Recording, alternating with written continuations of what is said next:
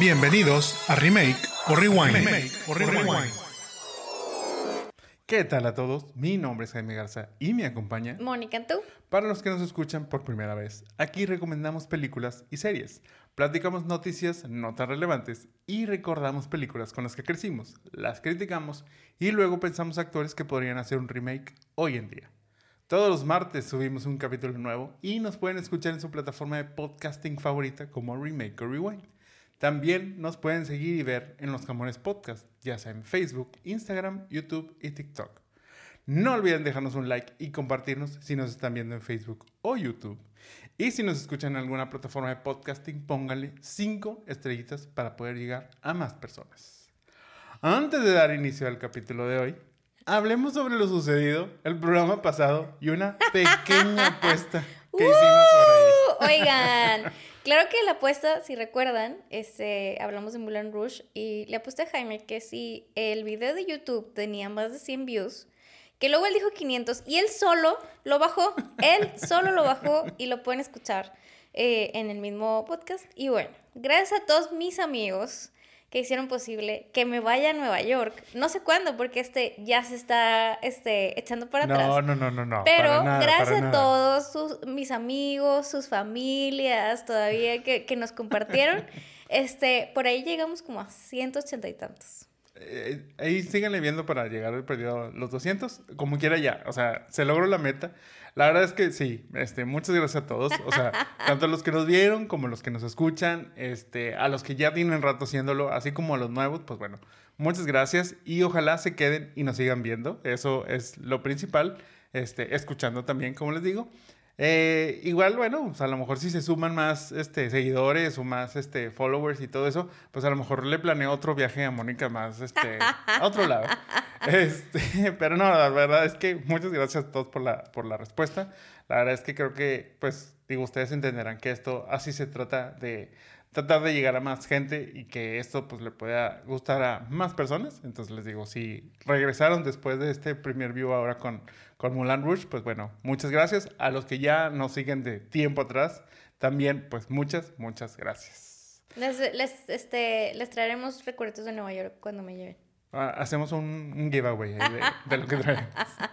Sí, porque pues, va, a haber que traer más de 100, va a haber que traer 200 recuerditos luego. Sí, o sea, pero hacemos un giveaway de los recuerditos que traeremos de New York después de ver a Mulan Rouge. Muy bien. Pasemos a las recomendaciones de la semana. Obviamente, todo sin spoilers. Moni, antes de empezar con estas recomendaciones, voy a hablar de Madame Web. ¡Chan! Protagonizada por Dakota Johnson como Cassandra Webb, una paramédica de Nueva York, quien comienza a tener visiones del futuro, por lo que deberá afrontar las revelaciones sobre su pasado mientras protege a tres jóvenes de una misteriosa amenaza. No la vean, no vayan al cine, no le den su dinero a Sony. Esta no es una recomendación, esta es una queja o sea, con subrayado y todo, o sea, en bold y lo que quieran. La verdad es que nosotros no la hemos visto, pero hace una semana yo estaba algo emocionado, llamémoslo así. O a lo mejor emocionado es como un poquito exagerado, pero sí era como que, ok, o sea, vamos a verla, o sea, vamos a darle esta oportunidad a Sony de hacer algo con esta idea medio extraña, pero pues qué bueno. Esta semana que hubo ya las reseñas, este, se me quitaron todas las ganas de ir. O sea, pero todas. Dicen que es una película muy, pero muy, pero muy mala. Pero no es lo suficientemente mala para dar risa. O sea, es una película en la cual, o sea, quisieron hacer como una mezcla entre Terminator, se junta con Destino Final, dentro del universo de Spider-Man. Pero las reseñas, o sea, dicen que no. O sea, a la, a la mera hora terminó siendo muy mal editada se nota que este, el guion y la misma historia como que hubo una idea ahí de, inicio, igual ahorita lo, lo, platicamos, pero a la menor empezaron a trasquilar toda esa idea. Eh, en la misma edición, te digo, yo creo que ahí empezaron a, a cortar en cachitos toda esta, esta historia y terminó quedando, o sea, este mugrero. O sea, la verdad es que tan es así todo lo que recortaron y quitaron así, que por ejemplo, ni siquiera pudieron mencionar los nombres de May Parker, o sea, la tía May, ni de Peter Parker. O sea, ¿Cómo haces una película De dentro del universo de Spider-Man? O sea, ponle que no es Spider-Man como tal, porque él no aparece, o, o porque sabíamos que él no iba a aparecer, pero todo lo referente a él lo empiezas a recortar y, y demás. O sea, si aparte de esto, su motivación o curiosidad de ir a verla es pues ver a Sidney o a Dakota o compañía este, en estos trajes de tipo Spider-Man y todo eso, de una vez les digo que eso solo sucede en una visión que tienen del futuro y ya. No vuelve a salir en toda la película. O sea, es 100% publicidad engañosa. No caigan, amigos, de veras. O sea, se los digo, miren, les hice aquí un bonito, si nos están viendo, les hice aquí un, bonito, este, alegoría acerca de cómo está cayendo nuestra pobre Sidney Sweeney. Este, y Spider-Man, aunque la quiere rescatar, la verdad es que no puede, porque precisamente, digo, Spider-Man no aparece en esto. O sea, Sony cada vez se empina más y más. Este año todavía tienen la osadía de sacar este, otra película, la cual igual está dentro del universo de Spider-Man, pero no va a aparecer Spider-Man. Es la de Craven. Este, o sea, les digo, se desprende de este universo, pero la verdad es que ya, miren, con el antecedente de Venom, con Morbius y ahora Madame Web, otro fracaso asegurado en taquilla. Desde ahorita se los digo. Oye, pero qué, qué, qué mal plan. Digo, yo tenía toda la intención de hacer el Valentine's. Teníamos la intención, la verdad de, es que sí. de, de que, oye, vamos a hacer este el date de Valentine's y vamos al cine a ver Madame Web. Bueno, pues, o sea, así como un éxito de que, de que no, no la quiero ver y yo. Pero, o sea, pues vamos, X, o sea, pues no, o sea, y se le quitaron las ganas después de ver a todos los reviews que vieron. La verdad es que a mí me da igual, a mí llévenme al cine, o sea, yo como quiera quiero ir a verla. Este, pero qué mal plan. O sea, bueno, me da cosita por Dakota porque luego termina haciendo esas películas. Digo, cuando Fifty Shades of Grey, si no se hubiera tratado como este morbo, la película es bastante mala. Entonces, siento que luego escoge proyectos bien randoms que son malos, pero bueno. Este, siento que ya tampoco ni quiere que ya ni le pregunten ni nada, o sea, va solo y platica así, como que, ah, sí, pues era una película y así, y luego, porque ya ves que al principio dijo que a ella le habían dicho que era del universo del, de Marvel, Marvel, y que casi que la engañaron así, pues ya no sé qué tanto ahí fue cierto, pero pues bueno. Mira, yo lo que tengo entendido un poquito de este, pues todo esto, lo, o sea, vaya, lo que hemos visto principalmente eh, suceder es, es como este relato, o sea, esta crónica de, de una muerte anunciada. Este, en donde, en un inicio, mira, la, esta historia estaba planeada para el universo de em, The Amazing Spider-Man. O sea, esta versión de Andrew Garfield. Ok. O sea, eh, la idea era, en su momento, hacer como una precuela a esas películas de, de Andrew. No sé si recuerdan la segunda, sobre todo, eh, que había como un misterio, si, si la vieron, obviamente, si no la vieron no se van a acordar, pero había como un misterio alrededor de el papá, o bueno, la, o sea, la familia, los papás de, de Peter, en este, en este caso, o sea, recuerden, sus papás mueren, entonces él llega a casa de, de sus tíos y ahí es donde, o sea, con quienes crece, o sea, el tío Ben Parker y la tía May. Eh, trataron de hacerles como una historia o un misterio de que ellos iban a ser como unos espías, tipo, esa iba a ser como la precuela, que de ahí es donde nace esta idea de, ok, o sea, vamos entonces a darles una eh, historia de origen a estos, este, a estos tíos, pero luego es donde, ok, pero vamos a meter aquí a Madame Web.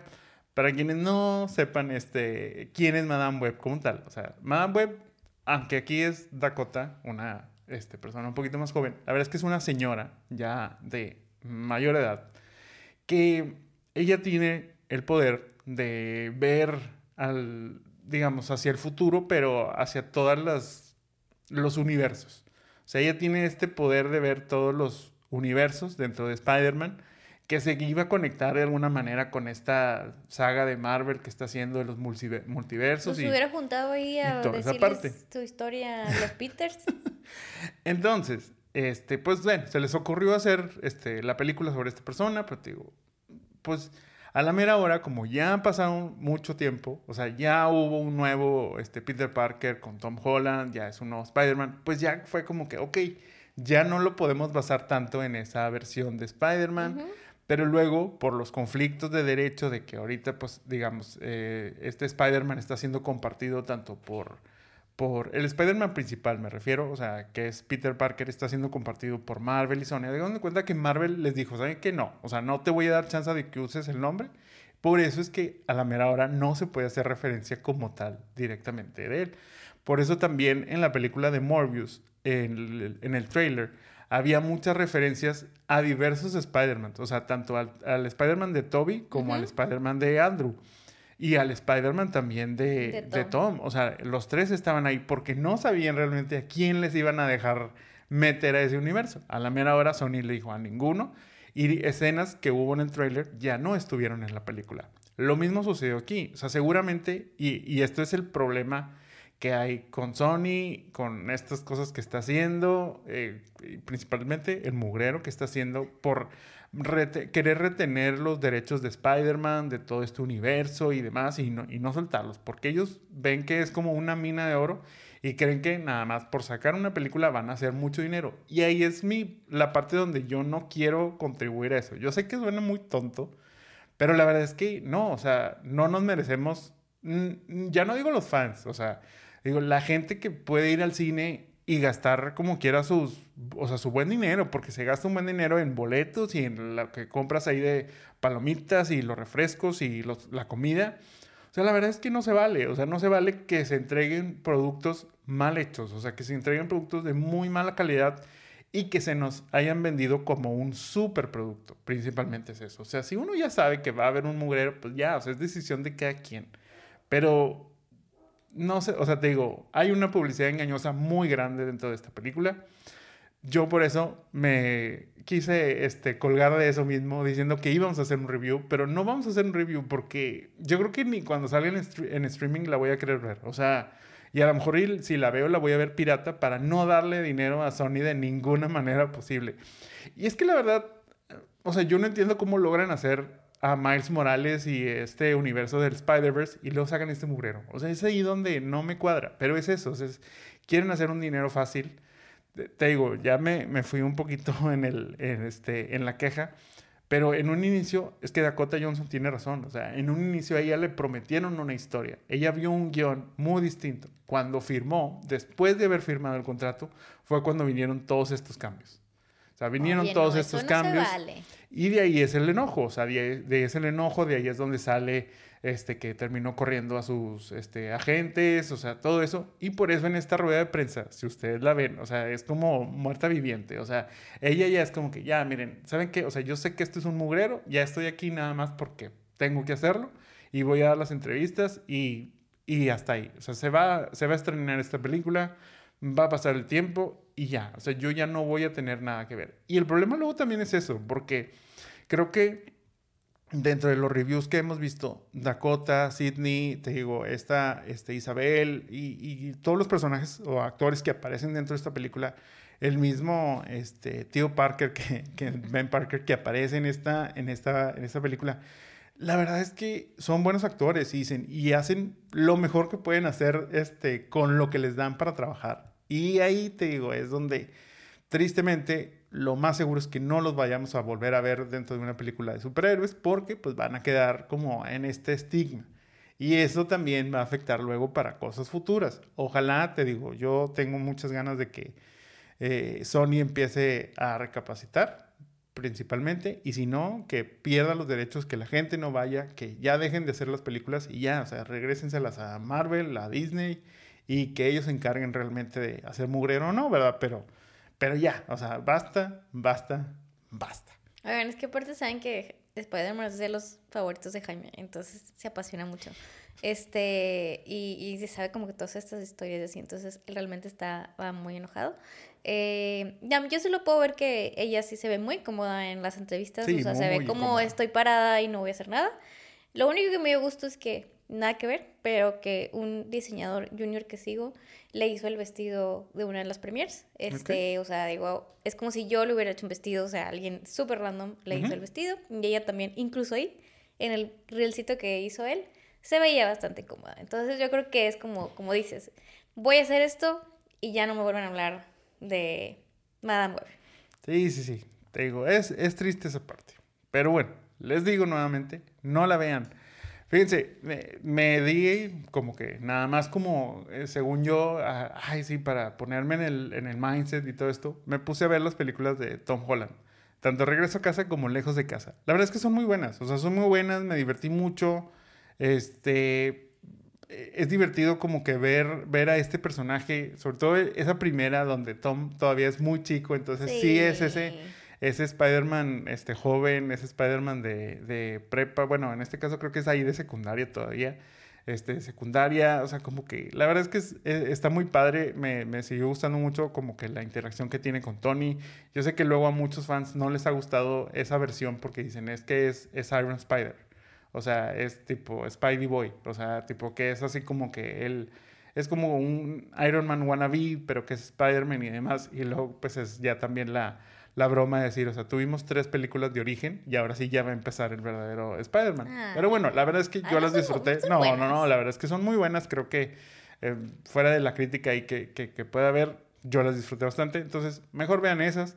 Vean las de este, Spider-Verse de Miles Morales, las animadas, son muy buenas. Y si todavía esas no les convencen, pues igual, vean las de Toby, este, vean las de Andrew, que, que, son las que la gente también les hace más el feito. Pero yo creo que Andrew, como tal, hace un muy buen Peter Parker. Este, las historias no fueron las mejores, pero pues bueno, creo que eso es mejor, mejor contenido que ver Madame Web. Pero ahora sí ya, Pasamos a las reales recomendaciones de la semana. Moni, ¿de qué nos vas a platicar? Bueno, de este drama nos vamos a un chick flick. Upgraded o Ascenso trata sobre Ana, una becaria de arte que es ascendida inesperadamente cuando su jefa la manda a un viaje de trabajo de último momento a Londres. Okay. Allá conoce al apuesto y adinerado William y decide vivir su fantasía más tiempo del que debería.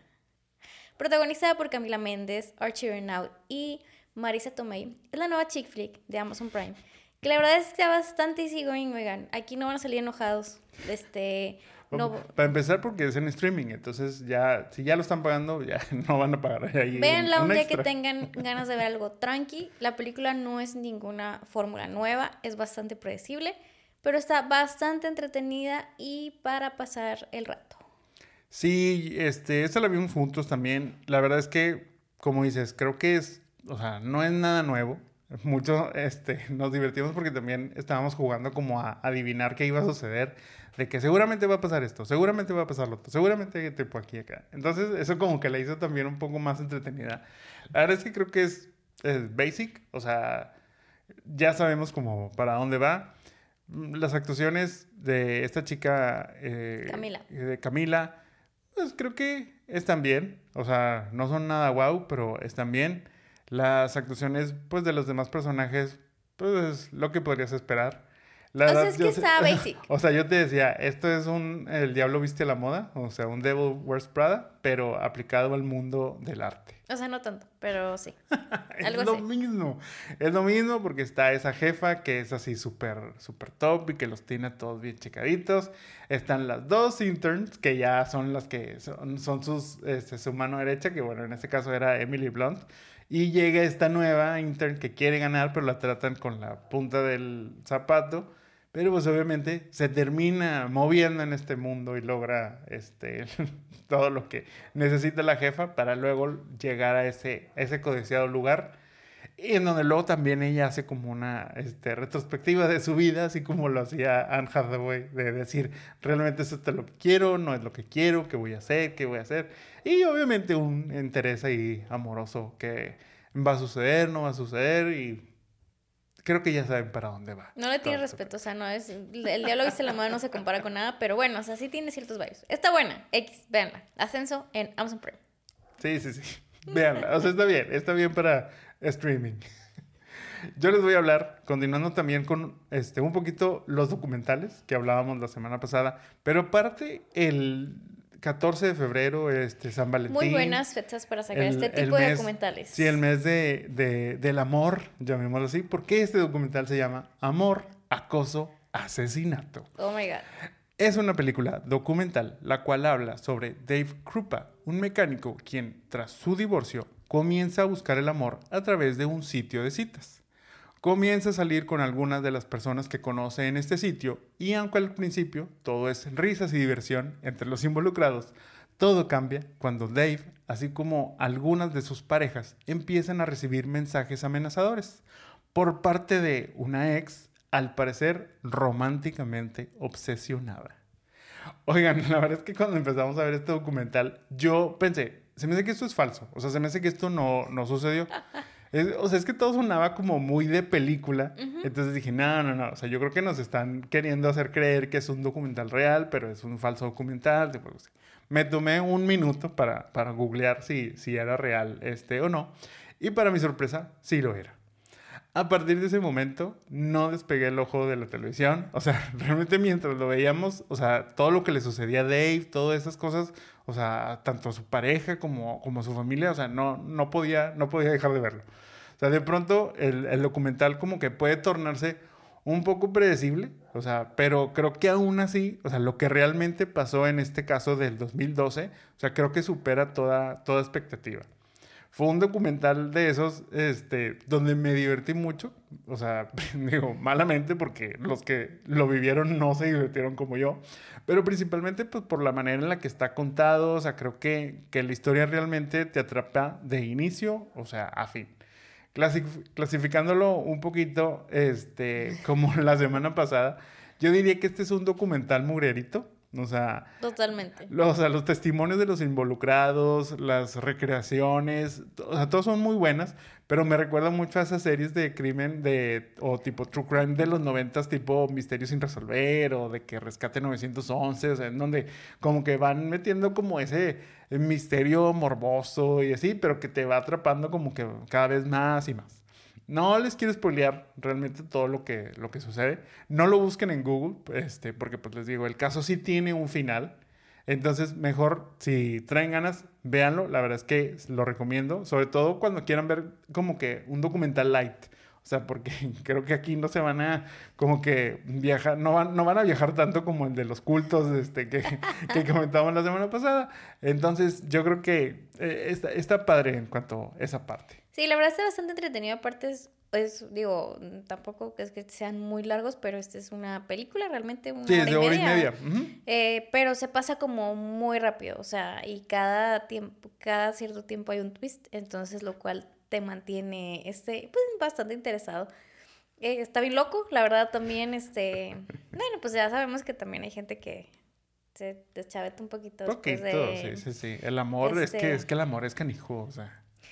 Hablamos de cosas que sí pasan, oigan. Eh, y bueno, la verdad vale bastante la pena. Véanlo. No quiero decir más porque valen la pena los twists. Sí, la verdad es que es muy bueno. O sea, yo creo que es muy entretenido. Amor, acoso, asesinato en Netflix. Que viva el amor. Pasando a notas no tan relevantes de la semana. El Super Bowl 58. Ya les habíamos dicho que íbamos a hablar apenas del Super. Kansas City Chiefs le ganaron 25 a 22 a los San Francisco 49ers con un final medio controvertido ahí por la este pues como que esto de las reglas del tiempo extra y estas cosas. Antes ya de entrar más al tema de esto, quiero mandarle un saludo especial a Carly, nuestra host este, para ver este gran evento en el cual realmente, pues bueno, nos juntamos a comer y a criticar en este caso a Usher de que si suda mucho mientras está haciendo este, su show y nosotros nos estamos comiendo unos deliciosos nachos. Pero también prometí mandarle un saludo. La verdad es que Carly, muchas gracias por estas friendship bracelets que podrán ver aquí. Este, ella nos, nos las hizo, nos las regaló. Digo, ya sé que estoy este, como buen tío, llegando muchísimo más tarde al trend de las este, pulseritas de Taylor y tipo todas estas cosas. Pero, pero, técnicamente, estas pulseras yo ya las usaba a los 13 años. O sea, a mis 13 años yo ya hacía y usaba estas, estas, este, estas pulseras. Y técnicamente entonces yo soy más visionario que Taylor. No, la verdad, gracias, Carly. Este, la verdad, nuestras hosts, este, nos encanta ser bien extras y, y Carly pidió, o sea, este, había todo un back y era en My Super Bowl, era este, mencionar que esta amiga, o sea, hay, habemos varios que nos gusta el americano, ella no, entonces, lo cual lo hizo mejor porque todo era de Taylor, tenía hasta su hoodie de Karma is the guy from the Chiefs. Y bueno, ah, teníamos un estadio y así. Entonces, bueno, este, yo también tengo pulseritas. A mí me encantan las pulseritas. Entonces, bueno, muchas gracias, Carly.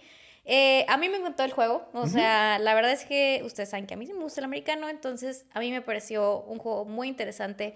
Eh, por un momento sí pensamos que los Chiefs pues no iban a ganar. Yo creo que por ahí Taylor este, mandó sus good vibes de este... Cayó el cheque. Cayó el cheque, cayó ahí por ahí de que bueno, Mahomes pues yo creo que está haciendo historia independientemente cómo sea y demás. Este, también lo se ve un poquito forzado, oigan, porque ahí le pasaba los últimos pases a, a Kelsey de que para ser el héroe y así. Y eso es como que ya no estuvo tan padre. Pero bueno, la verdad es que creo que Patrick Mahomes súper bueno. Creo que va a ser historia como un Tom Brady. Hubo emoción, hubo todo. Luego también pues ese último tiempo extra que luego los San Francisco decían que no conocían las reglas. Este, acá tuvimos toda una discusión y demás. Pero bueno. Ni nosotros conocíamos las reglas, pero pues ellos son los que estaban jugando. Nosotros solo comíamos nachos y hot dogs. Em, eso fue en cuanto al juego. Creo que me gusta cuando un Super Bowl está bueno. O sea, el juego está bueno. A mí sí me gusta. Pero te hizo bueno. O sea, yo pues sentí estuvo que. entretenido. No, yo sentí que estuvo muy flat. O sea, sentí que estuvo muy flat y que no fue hasta el final y como que con esas controversias del tiempo extra de y si empataban y no empataban, que fue donde como que, ah, ok. Pero la verdad es que yo sentí que todo el juego como que nosotros nos la pasamos muy a gusto platicando y comiendo y yéndonos a servir la, la botana y demás. Pero, pues te digo, así como que, uy, qué bueno estuvo, yo creo que no. Mm, no sé, o sea, a mí me entretuvo el juego, o sea, y agradezco que haya como finales este, un poco cardíacos. Sí, obviamente se, se agradece lo parejo pero creo que no fue entretenido hasta el final. Ni el medio tiempo fue Ah, bueno, es que el, el medio tiempo fue otra cosa. O sea, yo no sé si Apple está logrando, pues, esos tiempos, desde medios tiempos buenos. La verdad es que creo que han ido en, en decadencia, aunque, aunque el año pasado haya sido Rihanna y demás. A mí la verdad es que X. Este, creo que Usher, así como Dakota, la vamos a olvidar. Eh, en general, creo que solo nos vamos a acordar más de Alicia Keys y su gallo del principio. Pero, pero quién sabe si nos vamos a acordar, porque ya no nos están borrando ahí de todos, este, de todas pues las redes. Pero el que lo vio, lo vio. Este, la verdad es que no, o sea, ni siquiera hubo como algo tan relevante. Siento que lo vamos a olvidar en general de ese medio tiempo.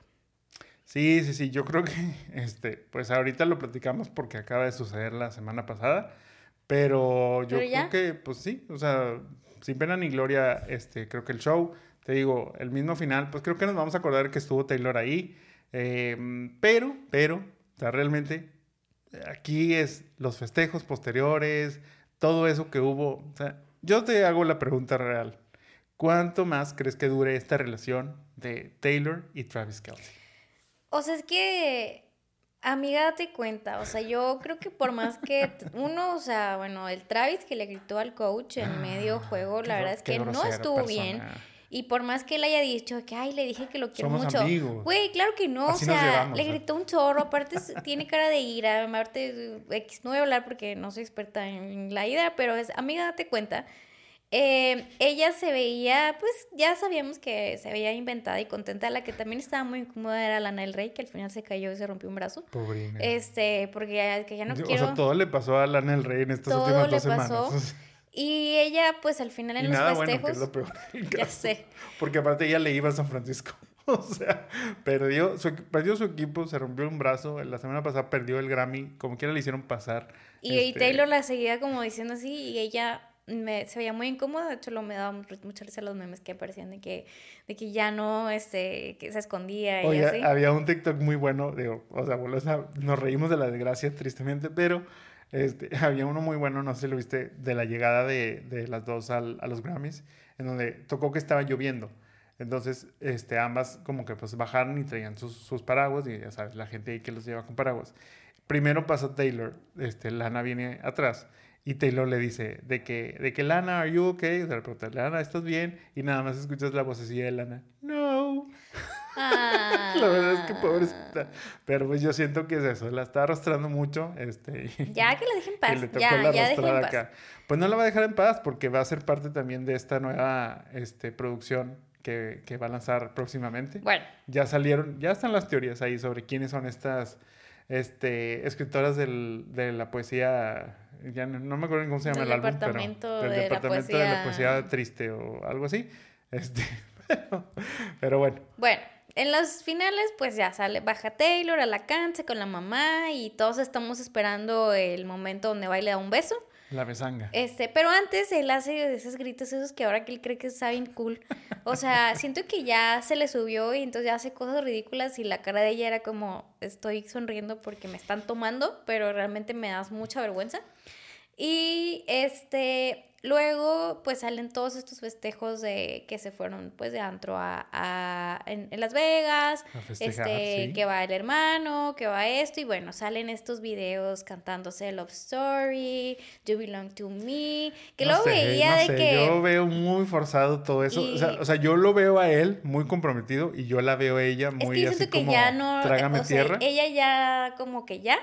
Este, mm, yo luego apareció un TikTok de que estaban así como que y luego alguien llegaba con la cámara y se, él se ponía los lentes y se abrazaban y eso era como que time to, to present. Entonces, la verdad es que no sé, por ahí decían que él se iba a ir con ella al tour en Australia y los, las fechas nuevas que tiene. Ella sigue sacándole provecho al Karma is the guy from the Chiefs y bueno, pues ahí se en todos los TikToks. Entonces, yo no sé si lleguen a la otra temporada. Este, yo siento que que ya no les queda mucho. Pero eso es lo, esa es mi percepción. Yo siento que esta relación es como un, o sea, sin estar en verano, pero es un amor de verano, en donde solo dura este lapsito. o sea, aparte ayudaba, digamos, el que no, o sea, tanto él estaba, este, pues, dentro de la temporada, entonces tenía que estar entrenando, estaba en su día a día, digamos, del trabajo. Ella, pues, tenía que seguir haciendo sus giras, sus tours, y aunque él la, alcanzaba, pues, es un fin de semana, ¿verdad? Lo que se veían y, y listo. Yo siento que ahora si la va a acompañar al tour, si, va a estar, si van a estar pues un poquito más tiempo juntos este, durante toda la semana, híjole, yo siento que ahí es donde va, va a tronar todo. Pero bueno. Si es que realmente un día existió esa relación, si no, pues van a seguir pretending hasta que ya les digan que ya. ¿Ustedes qué Hasta que ya Biden vuelva a ser presidente. Porque esta es la teoría de que es lo que está pasando. ¿Ustedes qué piensan? ¿Creen que este es amor de verdadero? ¿Creen que va a durar? ¿Creen que ya va a terminar? ¿Cuánto tiempo más le, le damos a esta, esta relación? ¿Creen que va a ser hasta que Biden sea presidente? O, sea, noviembre, por ahí. O ya, antes de que empiece la temporada, esto se va a acabar porque ya Taylor ya no va a aguantar ir este, otra temporada más a, a Kansas y a ver sus juegos. Pero bueno, también dentro del Super Bowl, este, algo de lo que más esperamos nosotros, digo, si esto nos da contenido, imagínense, lo que más nos da contenido son estos anuncios que hay dentro del Super Bowl, pero principalmente hablando de los trailers. Porque pues ya saben, aparte de estos finales felices para Taylor y Travis, pues bueno, tenemos nosotros nuevos trailers este, que nos emocionan para ver nuevas películas. Dentro de los que salieron, lo nuevo que vimos fueron Quiet Place, Day One, Kingdom of the Planet of Apes, Twisters, Wicked y Deadpool. Que ese fue tu favorita. Mi favorito, obviamente, obviamente. Pero bueno, ¿tú qué opinaste de estos trailers? ¿Cuál te llamó más la atención? Este, de todos estos que dijiste, este me sorprendió, este no lo esperaba. Yo creo que el que más me gustó fue Wicked. Eh, creo que aparte me gustó eh, los outfits de Ariana Grande y Cynthia Erivo, que pues llegaron con sus jerseys brillosos de este las hermanas estas. Linda y Armelinda, Linda y no es cierto, este. el Fava.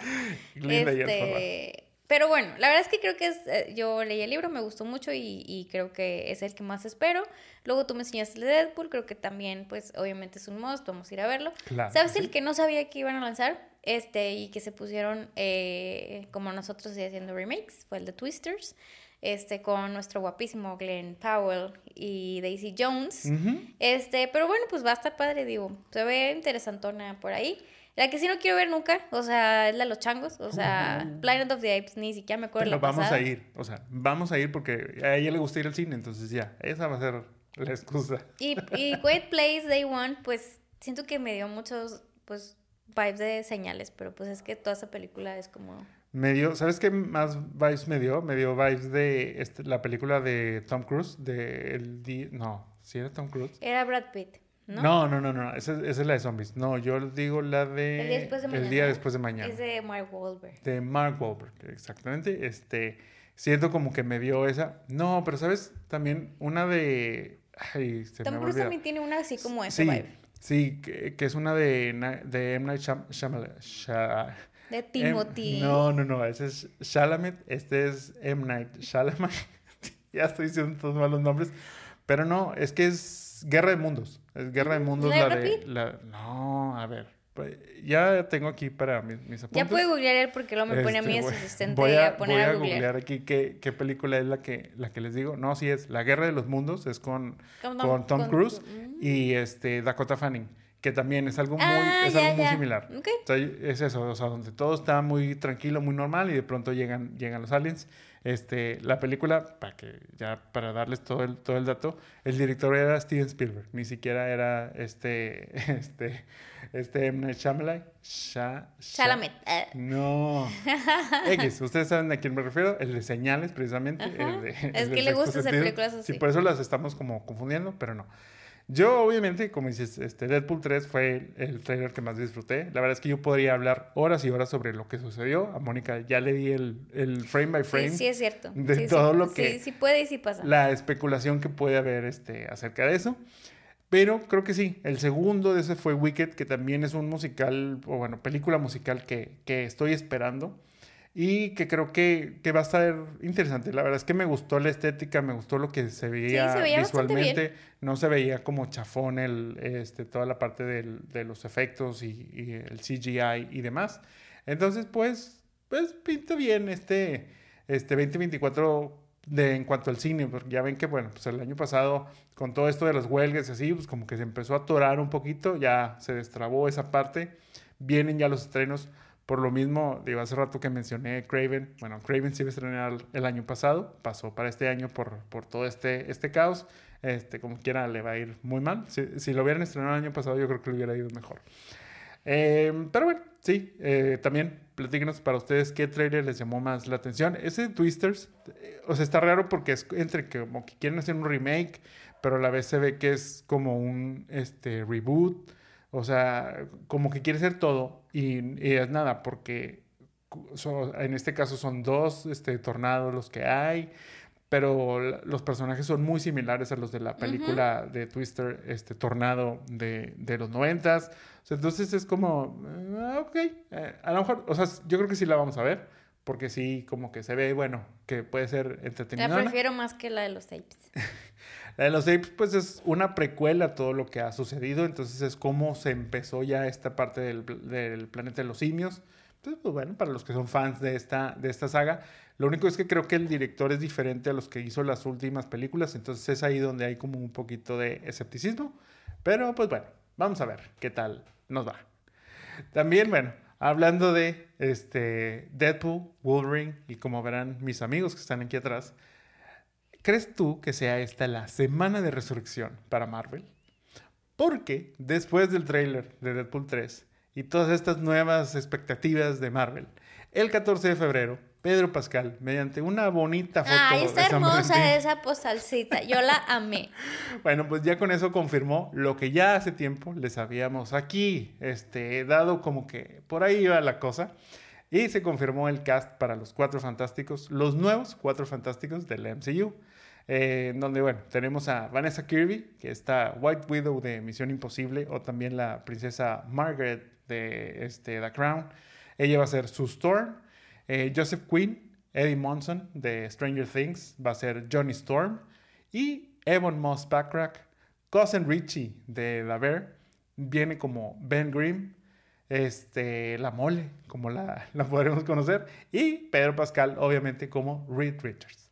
La imagen, este, como mucho de lo que hace Marvel, está llena de easter eggs y pistas sobre lo que será esta nueva película de la primera familia de Marvel. La principal es que se confirma, mm, ahí como que todo pinta para esto, la parte en el tiempo donde va a suceder esta, esta película. La estética de la imagen en sí ya es algo retro, pero, pero, ojo ahí, porque la mole está leyendo una revista este, live en cuya portada aparece el presidente de Estados Unidos, Lyndon B. Johnson, siendo que esa exacta revista fue publicada en diciembre de 1963, tras el asesinato de John F. Kennedy en noviembre del 63. Entonces esto como que empieza a darnos una idea de que va por ahí, de los años 60 en cuando está sucediendo esta, esta película. Esto también coincide con otro easter egg que vemos dentro de Doctor Strange y el multiverso de la locura. Cuando Strange viaja a este universo 838 y que es donde conoce ahí al Reed Richards, pero que ahí estaba interpretado por John Krasinski, cuando Reed se presenta como uno de los cuatro fantásticos, Strange le dice, ¿qué acaso ustedes no despuntaron en los 60 En su momento, pues como que no sabíamos bien a qué se refería, porque era como que una referencia así media confusa, ya que podría inferir distintas cosas. Una es que el cómic de los Cuatro Fantásticos fue lanzado en 1961. Entonces podría ser como que, ah, un guiño de que, ah, claro, pues el cómic fue creado en los 60, fue cuando despuntaron los Cuatro Fantásticos, todo esto.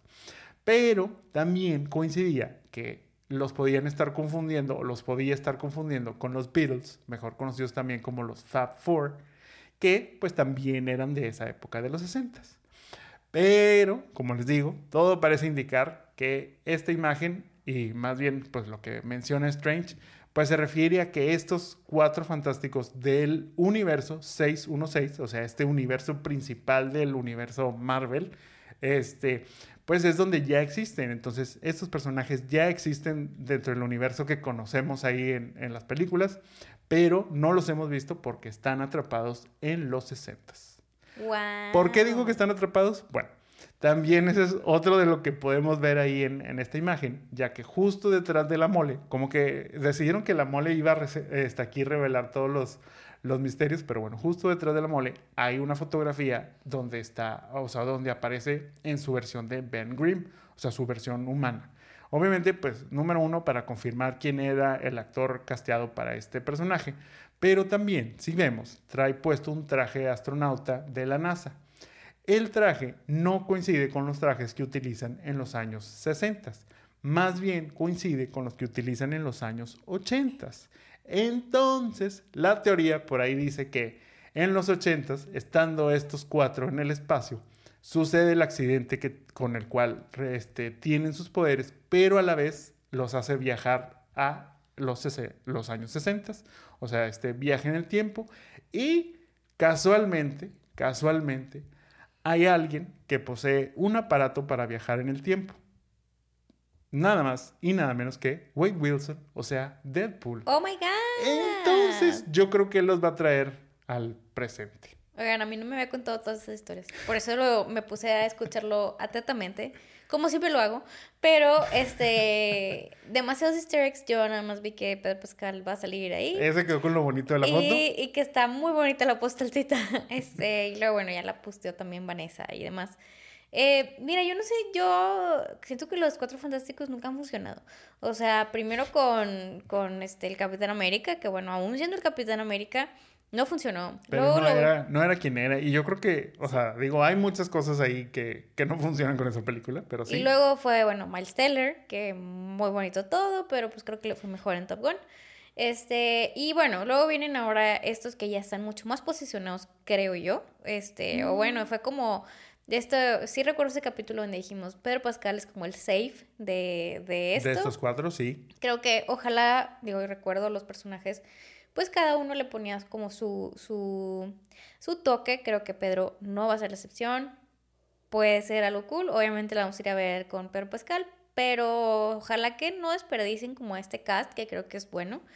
Y pues aprovechen la historia y que no sea boring, que no pase al, al olvido como las otras dos que acabo de mencionar. No sé si hay otra, pero al menos estas dos que sí fui a ver, quedaron en el olvido.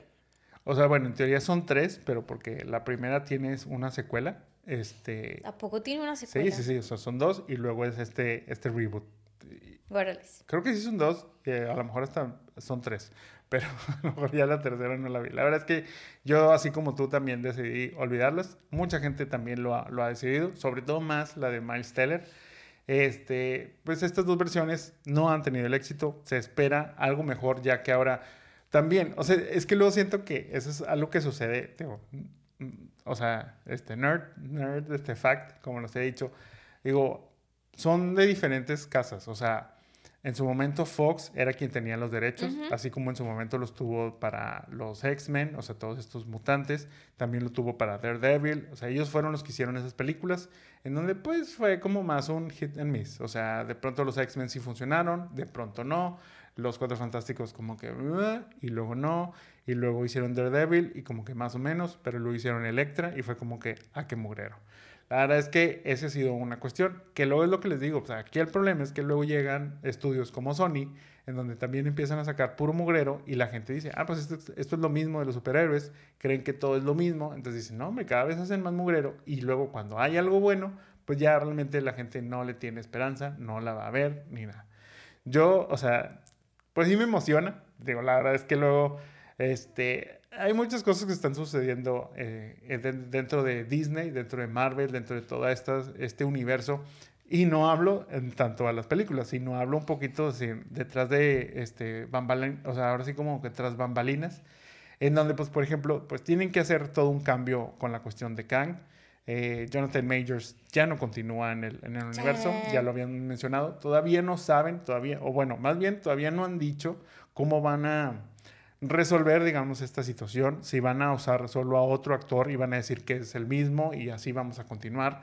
A lo mejor también por ahí dicen que eh, solo va a aparecer en la siguiente película de los Avengers y ahí se va a terminar ya la historia de Kang y la que sigue, que sería la de Secret Wars, eh, va a desprenderse de esta película de Deadpool. O sea, son, oh, esta de Avengers vendría siendo la 5 entonces, donde se dice que, tanto Deadpool como Wolverine no van a aparecer, va a ser en la 5, pero en la 6, que es la que seguiría al año después de que aparezca esta, eh, es donde ya ahora sí se van a reunir todos, todos estos universos, todas estas cosas, y ya de ahí se va a hacer como un reboot general para que empezamos desde cero más o menos, para que también la gente que no, no alcanzó a llegar desde el inicio, pues no se tenga que chutar toda la, lista de películas para poder estar como que al corriente con eso. La verdad es que todavía está muy, muy incierto qué va a suceder.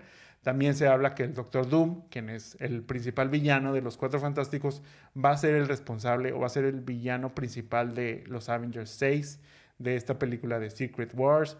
La verdad es que, vuelvo a, podría pasarme horas y horas hablándoles de esto y explicándoles un poquito. Si así lo quieren, pues ahí también escríbanos en los comentarios si quieren que les hable un poco más extendidamente de todo esto. Digo, si ya me estoy extendiendo aquí, todavía me puedo extender un poco más. Pero les digo, poco a poco, según ya la información vaya saliendo, les vamos a ir también este, platicando. Porque también en esta semana se lanzó el trailer de X-Men 97 o X-Men 97. Me preguntaste que si iba a verla. Y yo, claro que sí, ¿por qué no la vería? Cayó redondita. Y luego ya me puso el trailer y fue que, ah, es caricatura, lo checamos.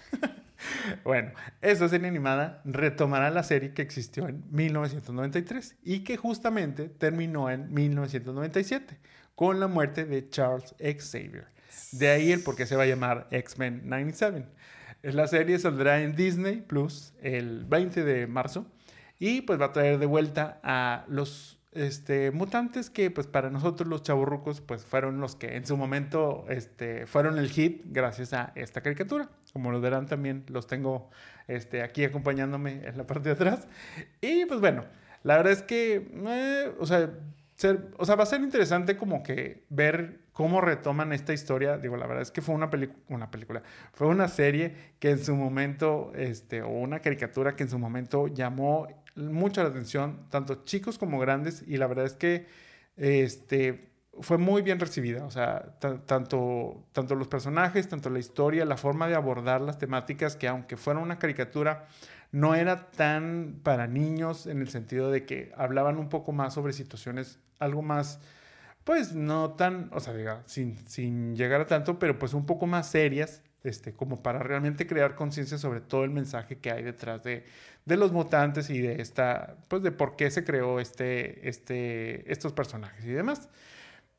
Habrá que ver, te digo, cómo va a ser que esta nueva serie o este, pues, pues es que es como un remake, pero como les digo, es una continuación, pues cómo va a ser que siga gustando a la generación que creció con ellos, pero aparte también empezar a atrapar a la nueva generación. Este también pues va a ser como la velita este, de esperanza que empieza este, ahí en el fondo Marvel a aprender para todos los, los fans, este, diciendo así como que, hey, no se vayan, este, ya vienen los X-Men.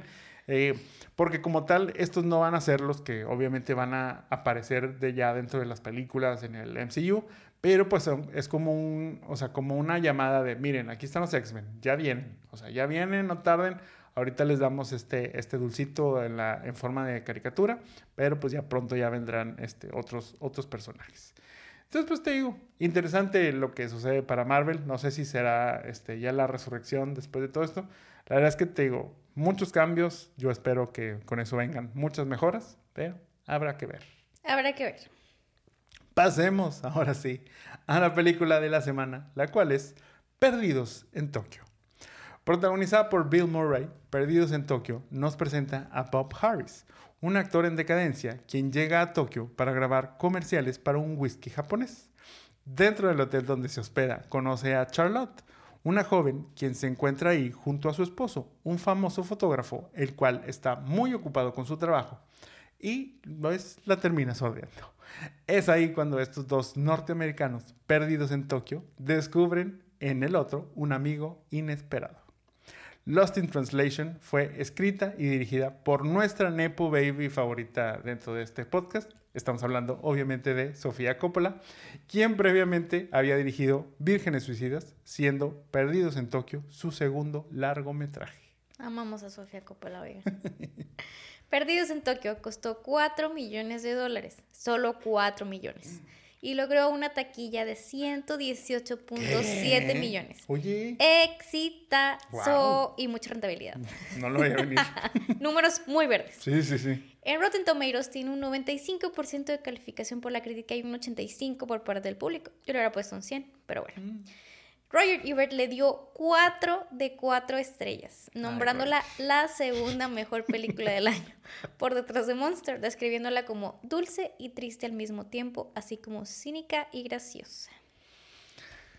Pues bueno, investigando un poquito sobre la película, Sofía Coppola comenzó a escribir esta historia en 1999, justo cuando promocionaba Vírgenes Suicidas estando en Tokio ciudad de la cual se encariñó tras el tiempo, pues que ya había pasado ahí, no solo durante estas ruedas de prensa, sino ya también en su juventud. Por lo que comenzó a armar una historia sobre dos personajes viviendo una romántica melancolía dentro del Park Hyatt de Tokio, hotel en el cual ella se estaba hospedando. Desde un inicio, Sofía pensó para esta historia a Bill Murray y Scarlett Johansson como la pareja dentro de esta película. En el caso de Murray, Coppola estuvo buscándolo por alrededor de un año, pidiéndole de todas las maneras posibles que interpretara el papel. Lo buscaba a través de su representante, le marcaba. Sí, o sea, le marcaba, no, pues ni siquiera por el papá, fíjate, o sea, era por el representante, Luego le marcaba porque Bill Murray tenía como un, un 1-800, esos números, donde se podían comunicar con él este, los diferentes pues, eh, productores o directores que querían hacer un proyecto con él. Y ya sobre eso, pues ahí veían si le contestaba. No le contestaron.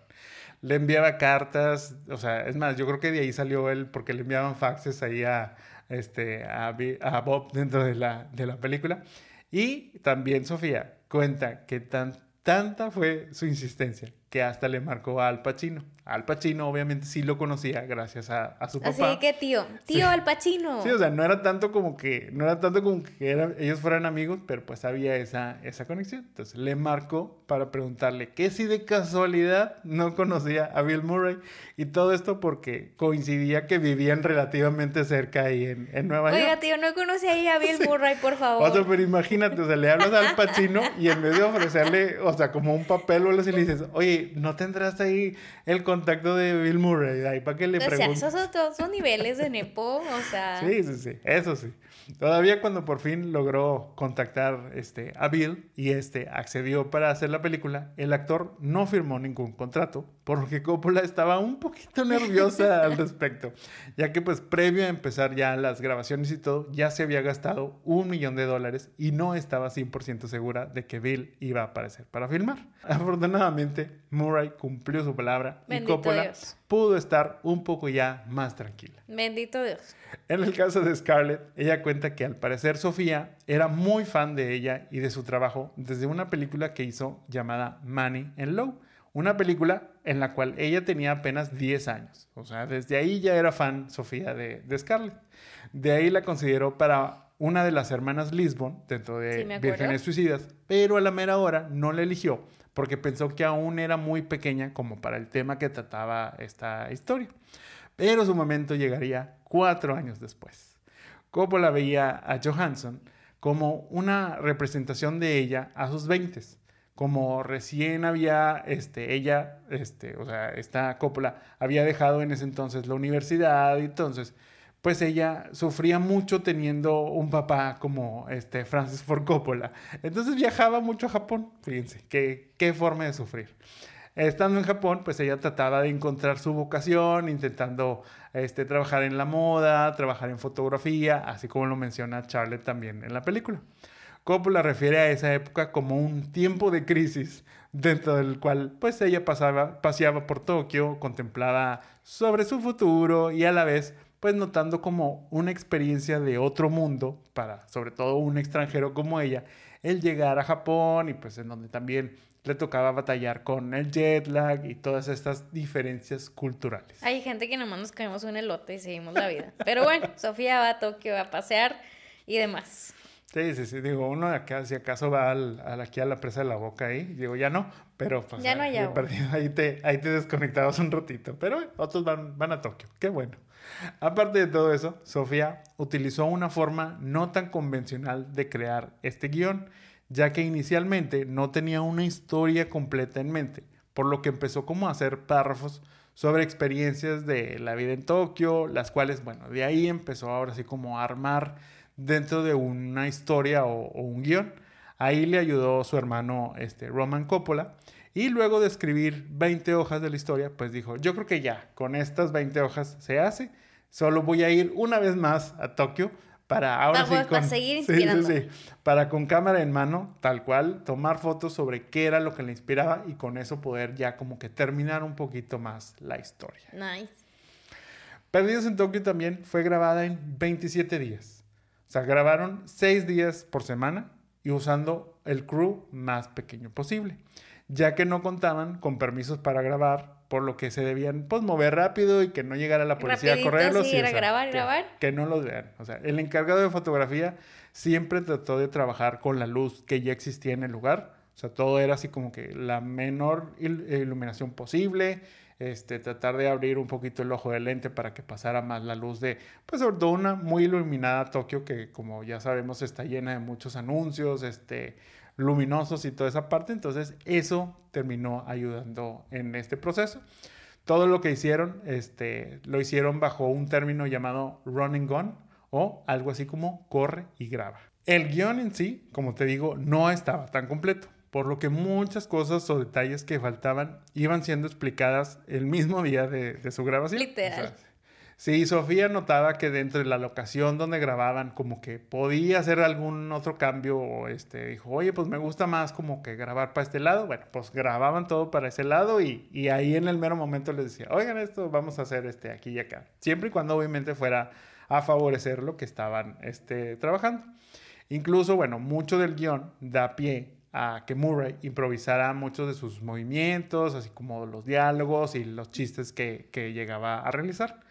Una de las escenas en donde sucede esto es cuando le están tomando las fotos mientras él hace eh, los anuncios del whisky. Bueno, Sofía le iba diciendo al actor que es, el director, o bueno, el fotógrafo dentro de esta, de esta sesión, le empezaba a decir nombres de actores y que sobre eso Murray empezara como a reaccionar, que es donde le dice de que Roger Moore, y, empieza, ah, empieza así como el 007, tipo en ese entonces.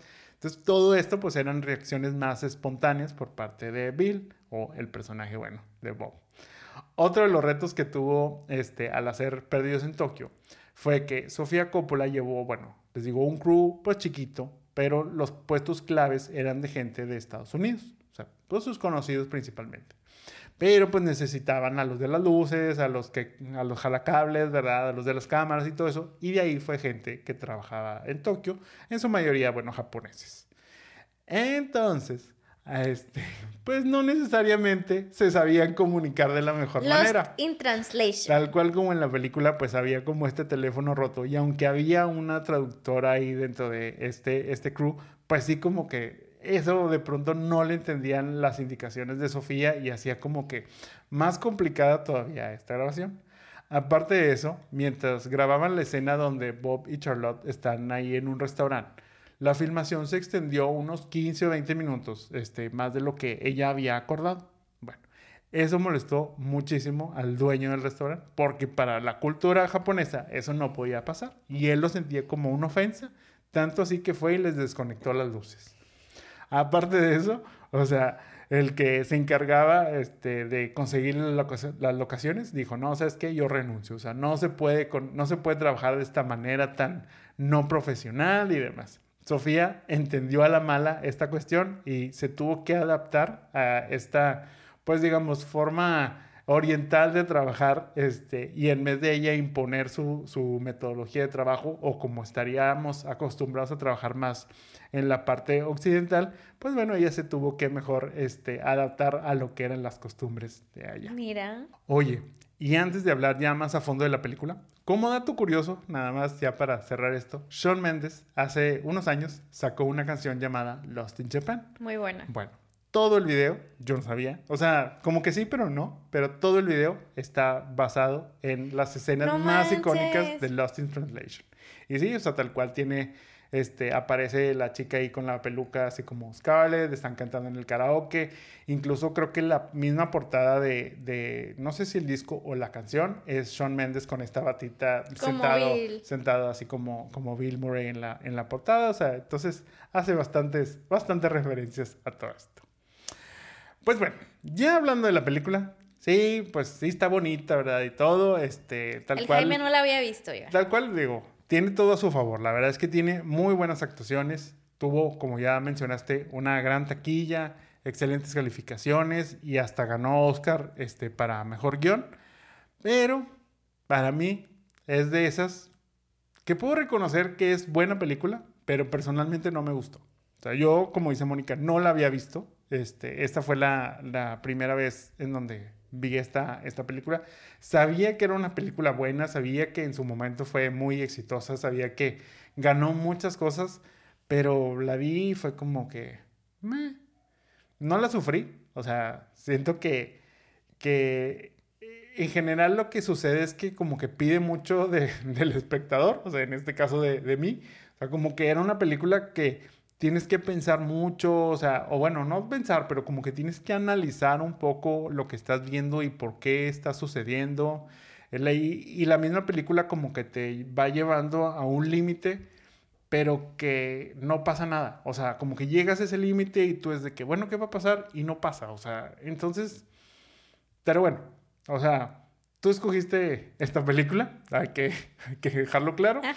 Este, y creo que, pues bueno, más allá de preguntarte si te gustó o no, creo que la pregunta que más aplica para, para todo esto después de verla es la de qué sentiste al verla o qué sientes por, este, por ver acá a, a los perdidos en Tokio.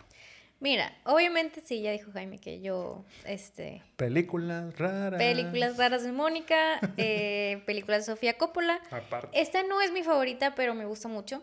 Es una película que creo que es muy bittersweet, más triste que contenta. Sí, o sí, sea, sí, es como una película muy, incluso ahorita hablabas de las luces y demás, o sea, si bien la película es muy fría, o sea, los colores son fríos, nunca ves como algo color, o sea, más que las luces de Tokio, o sea, el soundtrack es como, es muy bueno, pero es como Muy melancólico. muy melancólico y demás.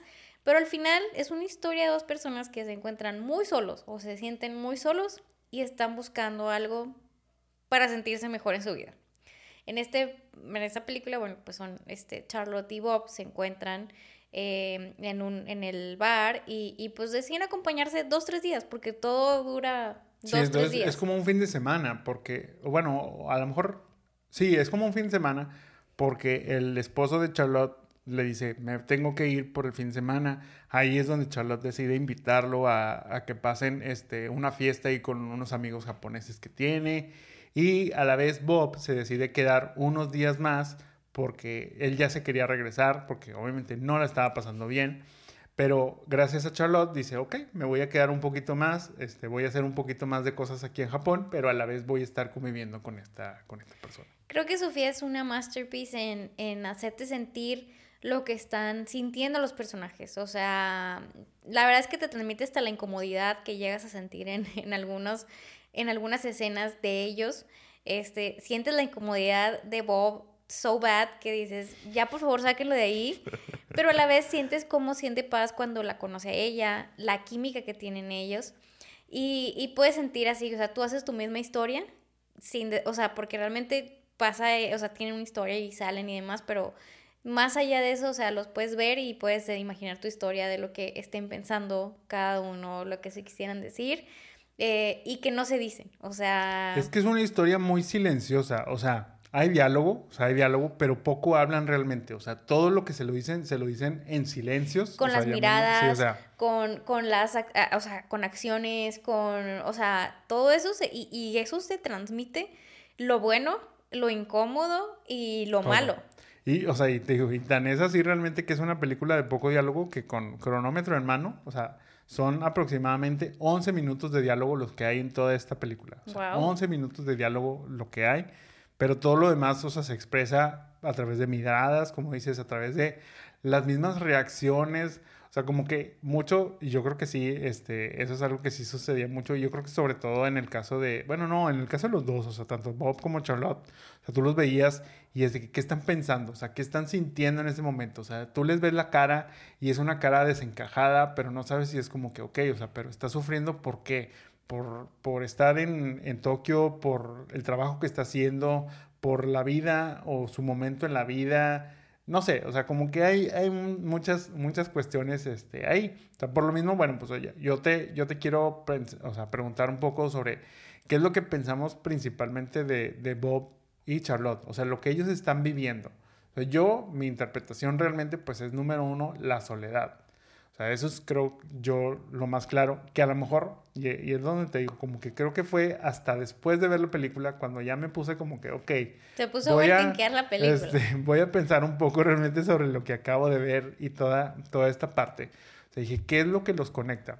Por ahí digo nada más, este, como un, un apunte rápido para los que no hayan visto esta película. La verdad es que justo, o sea, como les digo, la experiencia yo así la tuve. O sea, todos estos años eh, cuando me hablan de esta película, siempre he creído que hay una relación medio rara entre Bob y Charlotte. Porque, pues, seamos sinceros, Bob en este caso, este, el personaje interpretado por, por Bill Murray, creo que tiene cincuenta y tantos años. 52. Cincuenta y tantos años, ajá.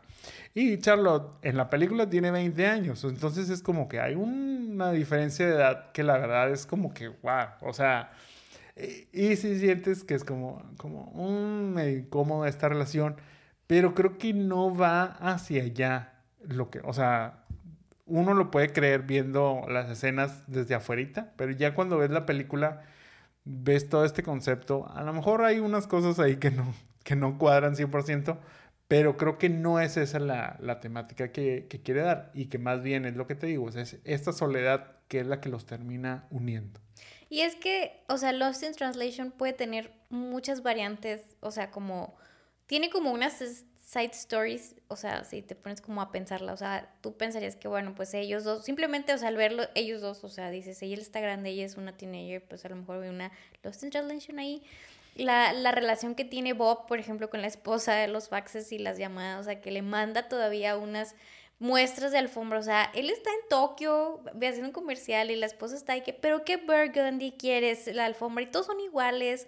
O sea, ya hay una desconexión entre ellos, incluso la de Charlotte con el esposo, o sea, que, que, que él está así como que, ay, sí, y, y no la pela, y así como que, oye, porque quiero pasar un momento contigo, pero pero no, o sea... Y aparte con la amiga, ya ves que habla también por teléfono con una amiga en donde le, como que le quiere empezar a platicar lo que está sintiendo y la amiga, ay, ¿qué tal te la estás pasando? Está súper bien Tokio, ¿verdad? De que, oye, pues es que yo creo que esto y lo otro, uy, ¿sabes qué? Este, ya me tengo que ir, no sé qué, y entonces no le pone atención y se, sigue habiendo esta desconexión tal cual como, dices. Y es esa parte de, de, estas dos personas muy diferentes que mientras también, o sea, bueno, ya ves así, ves a, a Bill, un señor grandote, le saca la cabeza a los japonesitos, amigos, este, y luego según él hace ejercicio y, y luego según él actúa y, o sea, incluso te da cringe él, y luego tenemos a Charlotte, o sea, como que de una manera pues tiene todo, o sea, y, y, sigue sin ser feliz, o sea, y esto que ya platicaste, o sea, como que busca los paseos, en el cuarto del hotel, las noches que baja al bar, o sea, ya quiere como un consuelo. Entonces, eh, siento que ninguno, o sea, es como buscar algo que te dé paz en tu soledad, o sea, incluso el esposo tampoco ayuda, o sea, digo, me da risa que luego ella misma pues baja y se encuentra esta amiga actriz que, que, luego con ella casi que con la mirada le dice como que conmigo nunca platicas ni sonrías como ella, este, y, o sea, pero no le dice nada, o sea, solo entiendes de que eh, hay ese momento donde se encuentran y, mira, es que mi amiga y yo le tomo las mejores fotos y tú eres el mejor, y tienen como una relación y, y Charlotte se queda así como, o sea, no se entendió nada, la odio a ella, este, pero bueno, o sea... Sí, es que es la conexión que no tienen, o sea, ella siente que a raíz de que están ahí en Tokio, pues te digo, como tal cual lo mencionas, hay una desconexión y que realmente va a Tokio porque ella dice que a ver si se pueden conectar mejor. Y empieza a ver cómo interactúa con esta, este, pues, ¿no? Es uh, Anna Faris. Que, by the este, way, este, las teorías dicen que realmente... Está basado en... Está basado una actriz en... de la vida real. está basado en, en Cameron Díaz mientras hacía este Spike Jones. Eh, es que hay, es que hay, hay, toda una este pues una subtrama dentro de esta película del por qué más o menos ya platicamos un poco sobre, sobre la historia, pero eh, en sí esta película se refiere mucho a la vida de Sofía Coppola cuando ella estuvo casada con Spike Jones, que es otro director. Este director también dirigió la película de Her, este, de la cual no hablaremos mucho, pero en teoría están conectadas de una manera, pues a lo mejor este, directa, no tan directa. Dentro de estos universos, bueno, como dices, está el personaje de, de Anna Faris, este, que pues se menciona está, pues a lo mejor inspirado en Cameron Díaz, quien tenía una amistad también con, con este Spike, eh, el ex esposo ya de, de Sofía Coppola.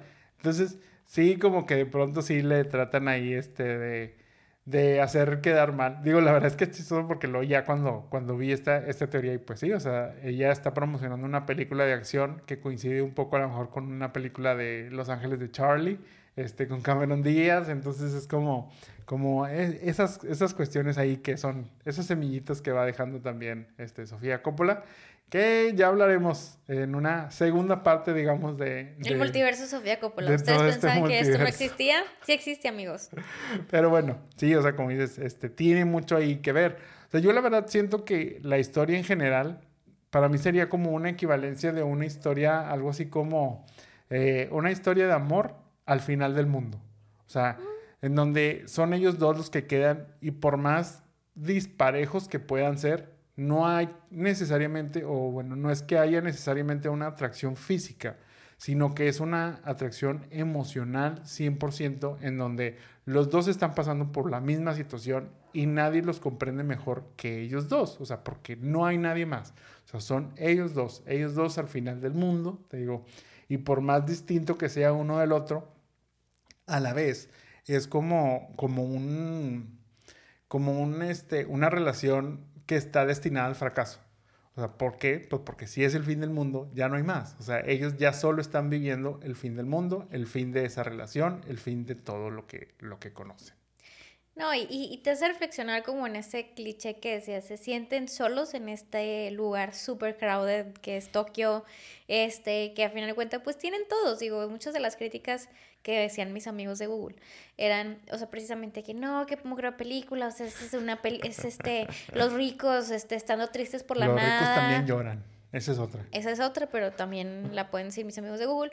Pero, pero pues X, o sea, al final, no importa, digo, pues obviamente la donde en Tokio son famosos, o sea, los dos, no, no es como que estaban tristes porque no tienen dinero, más bien es, lo tengo todo, o sea, porque incluso le dicen a, a Bob, este, pues hazlo bien porque te pagaron muy bien por esto y lo de y le dicen que se que se quede como este programa del, del cringe porque es, que es el, el, Johnny Carson pero de, de Tokio, Tokio. entonces dice pero es que no yo no quiero quedarme y, me, dice pero te están pagando muy bien o sea eso no es, entonces más bien sí, o sea, pues es como esas críticas que dices, lo tienes todo, estás en Tokio, tienes así como un súper, pero aún así no te sientes bien contigo mismo y estás buscando qué hacer y como dices, o sea, se, sería muy fácil caer en ese punto de, ay, es que tuvieron una conexión y, y, van a, ya van a ser lovers. No, a fin de cuentas, los ves que se acompañan, simplemente. se acompañan, van al karaoke, van y cenan, incluso ella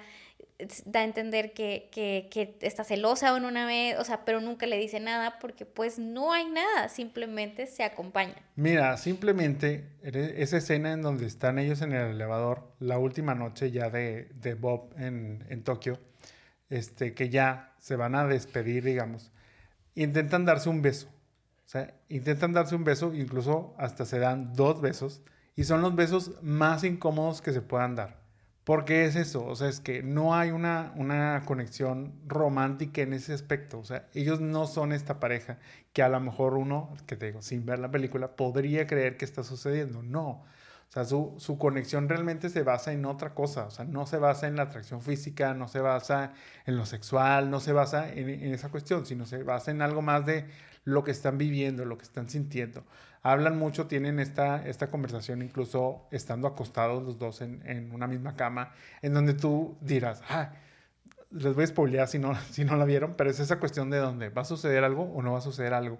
Y en realidad, en realidad lo que sucede es que ellos dos empiezan a hablar como muy existencialmente, o sea, en donde de que, oye, estas cosas se ponen mejor o no, porque a final de cuentas de cierta manera, Bob es este consejero espiritual, si lo queremos llamar, y vocacional de, Charlotte, es donde le dice, bueno, o sea, tú siendo una persona ya experimentada en la vida, que conoces sobre estas situaciones que ahora estamos viviendo, estas crisis que ahora estamos viviendo, bueno, pues tú cómo las sientes, o sea, tú crees que esto va, va a cambiar, tú crees que esto va a mejorar o no. Y es ahí realmente la, la conexión real que estos dos tienen, que estos dos este, manejan y que, es lo que los une, o sea, que es lo que los, los tiene ahí. Pero también, bueno, o sea, como, como te decía, se habla poco, o sea, son estos silencios, estos pocos momentos de hablar. Pero por eso mismo, creo que una de las escenas de las cuales, por más que no queramos, este, tenemos que mencionar, pues este es, esta escena final, o sea, esta famosa escena final, en donde, bueno, sin realmente espolear este, la película, pues esta escena es Bob y Charlotte despidiéndose, ya este, Bob tiene que regresar a, Estados Unidos, ya termina su viaje este, en, en Tokio. Aquí Sofía Coppola no estaba muy convencida sobre lo que se iban a decir en esa última conversación.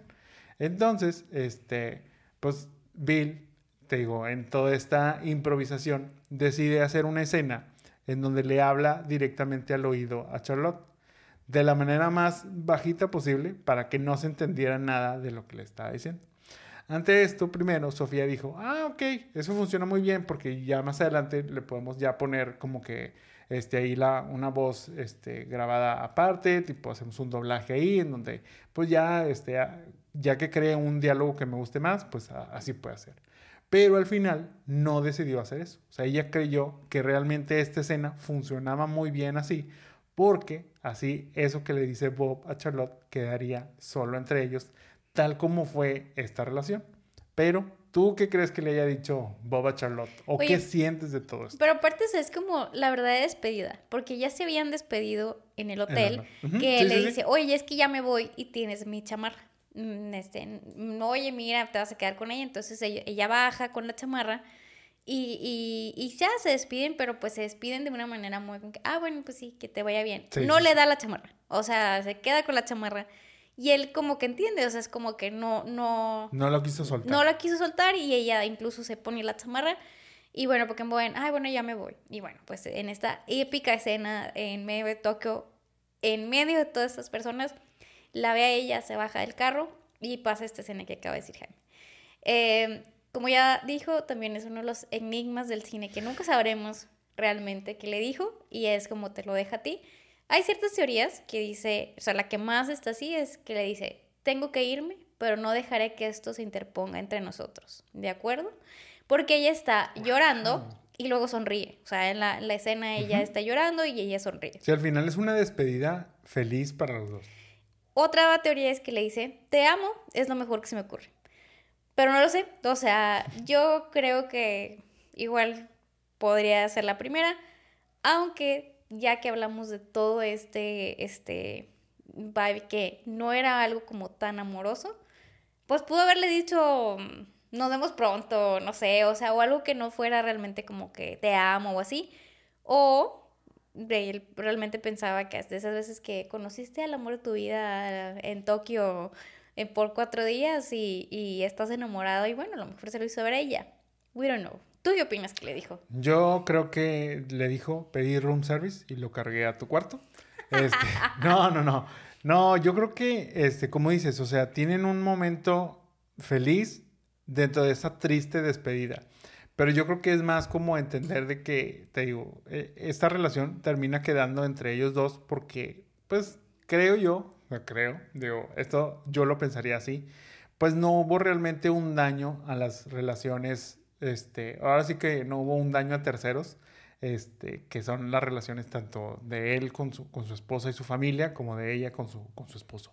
Ya será cuestión de ellos de realmente saber cómo van a continuar en sus vidas y que más bien como que queda este enigma de si se van a este, volver a ver en un futuro o si realmente pues aquí termina ya esa conexión, que yo creo que sí, o sea, yo creo que, que realmente fue una tipo una despedida en donde él tal cual, o sea, lo que, lo que le dice es, o sea, algo así como, pues no te voy a olvidar, o sea, independientemente de todo esto, y pero que a la vez es como que, pero esto sí se vuelve mejor.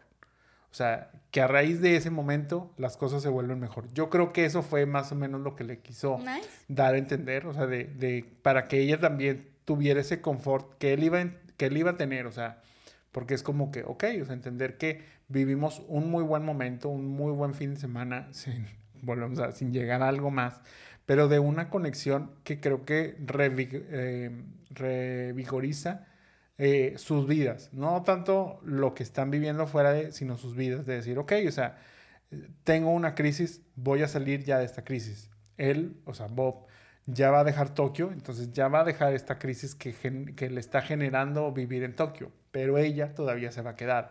Entonces, por eso ella necesita ese último mensaje de aliento, por eso solo es algo que le dice Bob a Charlotte y no tanto como una plática entre, entre estos dos. Puede ser, fíjate, suena bastante interesante. Oye, y ya pasando al lado fuera de este, la película, ¿qué opinas sobre la mayor controversia de esta película? La cual es no solo este, qué se dijeron estos dos, sino una crítica en cuanto a que se usan muchos estereotipos de la cultura oriental y que pues no presenta realmente este, cómo es esta vida de los japoneses en sí o la gente de, de Tokio. Pues yo siento que es parte del del vibe de ese Lost in Translation, o sea, esa parte de la desconexión de que este, llega un americano, o sea, estoy seguro que llega y esto pasa sin querer. Y eso es lo que viven, ajá. O sea, es, como más que, se reían de que hablaban de que no pueden pronunciar la R, dicen lice en vez de rice, o sea. Sí, que hay una, es que, es, bueno, esa es una cuestión fonética que tienen ellos en donde la L y la R se confunden. Entonces es como cuando uno este, burlonamente dice así como que a los y ese tipo de, de comentarios. Bueno, en la película también sucede mucho. O sea, ella, es, digo, me, me acuerdo que este Bob tiene ahí como un encuentro ahí con una masajista, este, que eh, pues ahí le dice así como que le está presumiendo las medias y le, dice, rómpelas, pero en, en, inglés, o sea, le dice, lipem, lipem. Y él no entiende qué está diciendo, o sea, ¿qué, qué, qué dices? Pues él le está diciendo ripem, o sea, rómpelas. Que yo me imagino la traducción sería muy bonita donde, rómpelas, rómpelas. Totalmente. Y luego también hablaban de que, este, por ejemplo, los japoneses decían que, que, un poco de burla por, porque este séquito de personas que, que veía a Bob, o sea, que lo esperaban así como, ay, guau, el artista, y como que él era que, ay, qué flojera. O sea, ¿a poco no crees que muchos artistas de verdad, o bueno, él también es de verdad, pero me refiero a que les han, de haber hecho eso?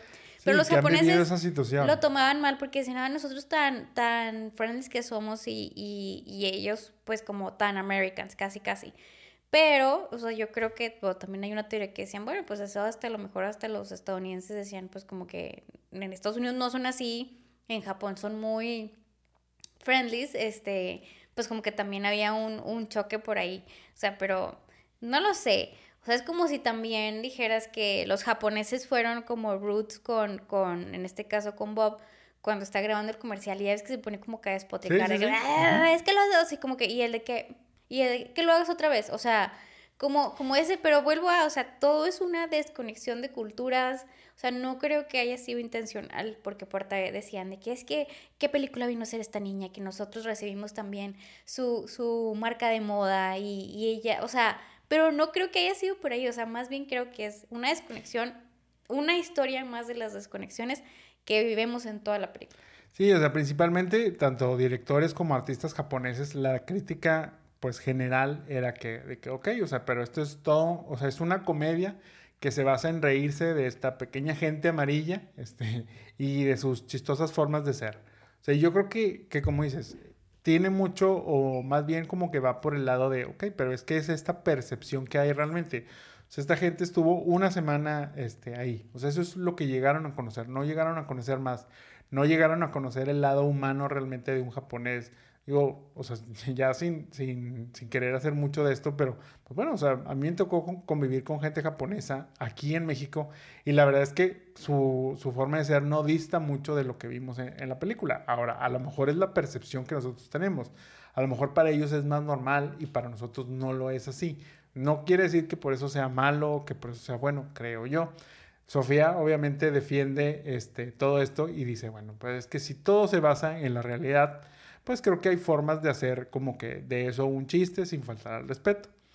Todo lo que se haga podrá ofender a la gente a menos que, se que solo te dediques a decir cosas buenas. Y creo yo que es eso, o sea, creo que luego, o sea, suele, suele suceder que lo, que lo que cala es la crítica, este, entonces, no que, no que sea algo que no suceda, no que a lo mejor sea algo que suceda el 100% del tiempo, pero sí es algo que puede suceder, sobre todo de un primer impacto. O sea, creo que cuando conoces algo por la superficie, este, es muy, muy probable que suceda este tipo de, de shock cultural, de decir, es que así es esta gente, pero pues que realmente si ya estuvieras más tiempo conviviendo con ellos, irías entendiendo el por qué son así o el qué los hace este, comportarse de esa manera y que ya para ti no será tanto como un, como un shock.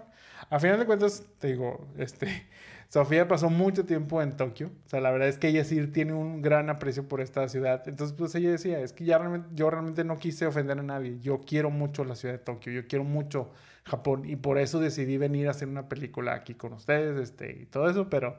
Pero pues bueno, yo creo que sí. Este, yo creo que sí está un poquito más exageradito. Es como cuando los mexicanos dicen que porque somos tan blancos, o sea, pues no, somos bueno, me lo dijeron a mí en alguna vez.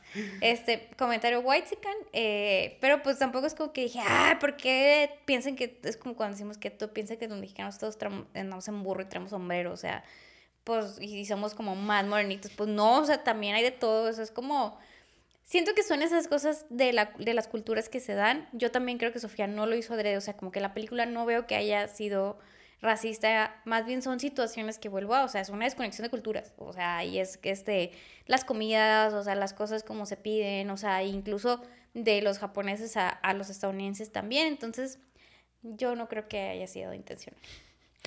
Oye, y bueno, ya pasando ahora a la cuestión de los actores.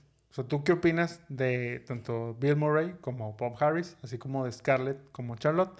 O sea, ¿tú crees que realmente la insistencia de, de Sofía este, fue justificada? Totalmente, o sea... valió la pena. Digo, yo nunca hubiera, o sea, no sé de dónde sacó su idea de castear a Bill Murray. Creo que Scarlett, eh, bueno, pues es, por ahí diría un buen amigo, es este, la... la Sidney Sweeney de, los, millennials. o sea, esa, este, super Scarlett. Eh, pero él o sea, como que nunca pensarías que, que, pudiera estar, pero creo que queda perfecto, o sea, es como te digo, te da cringe, te, te pone incómoda, pero a la vez le quieres dar un abrazo de lo solo que, que lo terminas de entender. Sí, o sea, Sofía menciona mucho que, que te digo, desde que ella inició todo este proceso, o sea, e, era él el que estaba en su mente, o sea, tanto tanto él en el sentido de que decía, es que siento que sería muy, muy chistoso verlo este, vestir un kimono, o sea, verlo como que actuar en esta situación, pero ella también siempre quiso como que quiero mostrar ese lado sensible de Bill Murray, este, y por eso fue como que ah, hizo toda esta historia dentro del universo. Ella sí menciona mucho que de no haber aceptado Bill este, hacer el papel, la película no se hubiera hecho porque era él o nadie más. Es que ella es así, o sea, eso le mete a alguien en la cabeza y es lo que ella quiere y termina. Y al final de cuentas, ¿qué, ¿qué más da? O sea, el Nepo Baby y así, pues claro, hago lo que yo quiero cuando yo quiero y con quien yo quiero. Si le puedo haber hablado al Pacino por esto, pues claro que, que no lo hubiera hecho. En el caso ya para este, Charlotte, pues bueno, la base, como les digo, era Sofía a sus 20 años. Este, pero en donde ella decía, o sea, es que quiero hacer un personaje donde sea una niña preppy teniendo un breakdown, que creo que cumple muy bien Scarlett en, en este ella. Y que a la vez, pues bueno, está viviendo estas dificultades en pareja, que como este, les mencioné, pues bueno, ella estaba casada con el director Spike Jonze. Eh, y pues con él estuvo casado del 99 al 2003. Recordemos, en el 99 fue cuando se estrenó Vírgenes Suicidas y en el 2003 fue cuando se estrenó Perdidos en Tokio. Digamos que es como este, la versión de ella sobre su matrimonio, mientras Her es la película del 2013 con Joaquín Phoenix, es la versión de él de este matrimonio y el fin de él mismo como nada más ahí lo dejamos como easter egg. Próximamente haremos este Her y ya completaremos esta El multiverso. Somos el meme este que sale como que conectando cositas. Así somos.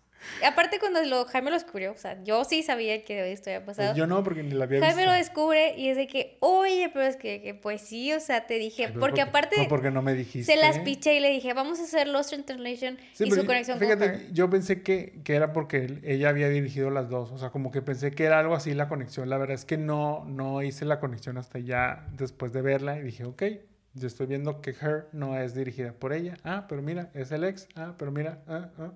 Y ya entendí que era una carta. Espérenla próximamente y terminaremos las teorías y mándenos si ustedes sabían de esas teorías y demás. Pero bueno, ya pasando al remake cast. La verdad es que esta película se compone de dos personajes. O sea, aunque mencionamos que está el esposo de Charlotte, este, aunque mencionamos que está esta, este, creo que se llama Kelly en la película o algo así. Ana Faris. sí, Ana, Ana Faris, eh, que está basada en Cameron Díaz. Eh, yo, o sea, realmente no son nada relevantes en esta película. Por lo tanto, el cast solo se compone de Charlotte y Bob Harris. ¿A quién pondrías para esta pareja dispareja? Fíjate que me traería a, alguien del multiverso de Sofía y castearía a Kylie Spaney, que acaba de salir como Priscilla. Ok, sí, sí, y a Clive Owen. O sea, Clive Owen siento que él no es el más gracioso del mundo, pero me dio muchas vibes de su actuación en Closer. Eh, como este incómodo, este, es, es un doctor exitoso en, en, Closer, pero bueno, pues como que entre esa incomodidad llevarla allá, haría esta pareja. Ok, ok, me, creo que sí, creo que sí veo este match, sobre todo el de, el de ella, o sea, creo que... Es como lo que acaba de ser de Priscila, o sea, a fin de cuentas estaba casada con Elvis y no era feliz, o sea, no se sentía feliz. Digo, te digo, la, el masterpiece de, de, Sofía es hacer sentir a la gente que está viendo el personaje. Creo que Kylie va por ahí, o sea, creo que tenía todo y en Priscila vimos a una, a una Priscila que no estaba del todo feliz, que siempre buscaba como algo más a pesar de estar casada con una superestrella, entonces yo creo que por ahí está esa conexión. Muy bien, me, me agrada, me agrada tu pitch, yo creo que lo, lo compro, pero, pero, yo para Charlotte. va, a castear a Sidney Sweeney. Claro que sí, Sidney Sweeney. No, o sea, o sea, sí es de mis favoritos, pero no va a ser Sidney Sweeney. Yo castearía a Sadie Sink y a Robert Downey Jr. Sí, sí. yo creo que ellos podrían hacer esta, esta pareja dispareja también creo, o sea, creo que el peso realmente cae mucho sobre, en, bueno, en esta película, Bill. En, este, Bill Murray, o sea, el personaje de Bob. Entonces, siento que Robert podría ser muy bien esta, esta persona, eh, pues, que lo tuvo todo en un momento y que hoy, pues, se está cayendo. Él ya ha vivido esa, esa etapa prematuramente, digámoslo así, pero es este gran actor que domina muy bien la comedia, domina muy bien la improvisación, entonces podría funcionar esta parte y creo que Sadie Sink también ha demostrado como Max Mayfield de Stranger Things este, esta, pues esta cuestión de ser como inocente pero a la vez que no se deja, o sea, sino que, que, está, que está ahí buscando y que puede salir a buscar aventura. Este, entonces creo que esta pareja también podría funcionar muy bien. O mira, ponemos a Kylie y a Robert. También, fíjate, me gusta ese mix, me gusta, va, me, me, me agrada, me agrada. ¿Harías un remake o le damos rewind? No, no, sí, no haría un remake de esta joya, o sea... Le damos erase, por favor. o No sea. le dice erase, qué pedo. Este, no, yo me quedo con esta versión. O sea, me quedo con esta versión, me quedo, me- a mí me, me encanta, pero sí es una película que no me encanta ver tan seguido porque es muy triste. O sea, se me hace muy- deep y muy triste. Sí, amigos, o sea, si, si realmente este, no están en su mejor momento, no la vean. O sea, sí es una película que de pronto te puede, o sea, creo que es, muy chistoso y, y te digo, lo, lo, lo escuché por ahí investigando un poquito también sobre esta. O sea, es esa película que te dicen que es muy buena, que te recomiendan mucho ver, pero que no la ves. O sea, que no, o sea, decides no verla. O sea, y que incluso cuando ya la empiezas a ver, es de que, ¿sabes qué? La paro un poquito y me voy a hacer otra cosa y luego regreso y la termino de hacer. Porque esta, pues, esta atmósfera de melancolía, esta tristeza que, soledad, que, te digo, tienen todo, este, pues, que envuelve a toda la película, porque realmente eso es, te puede de cierta manera contagiar, entonces sí es como que uh, puede llegar a, a ser pesada. Y si tú lo que quieres ver es una película que te divierta, que O un te final muy entretenga, feliz o...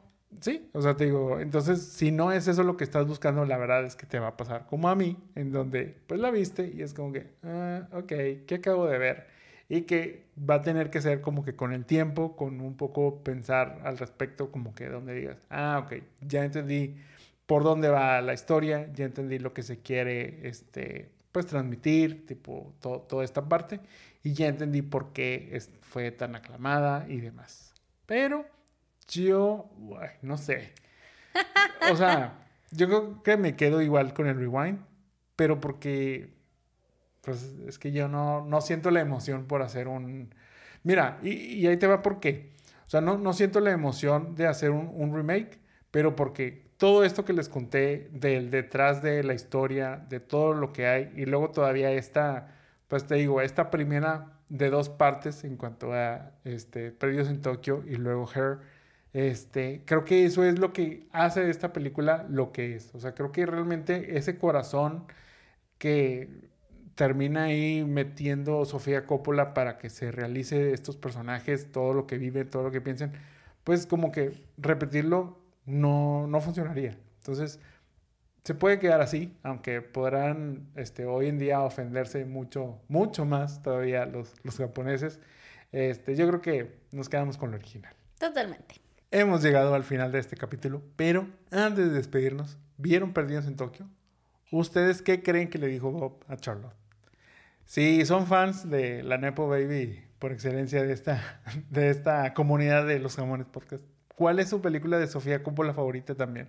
Yo creo que Ya hemos hecho varias hemos hecho este, hay varias, fíjate, y luego me doy cuenta que he visto más de las que yo he, he creído, pero bueno, este, también nos pueden decir todo eso. Recuerden que pueden dejarnos todos sus comentarios en cualquiera de nuestras redes de Los Jamones Podcast, ya sea en Facebook, YouTube, Instagram y TikTok. Muchas gracias a todos por escucharnos. Esperamos hayan disfrutado el capítulo. No olviden dejarnos un like y compartirnos. También escríbanos sobre qué películas les gustaría que revisitemos o lo que sea que nos quieran contar y recomendar. Con mucho gusto los leemos. Esto fue Remake Rewind. Mi nombre es Jaime Garza. Y yo soy Mónica Antú. Nos vemos y escuchamos en la próxima. Bye bye. Bye bye.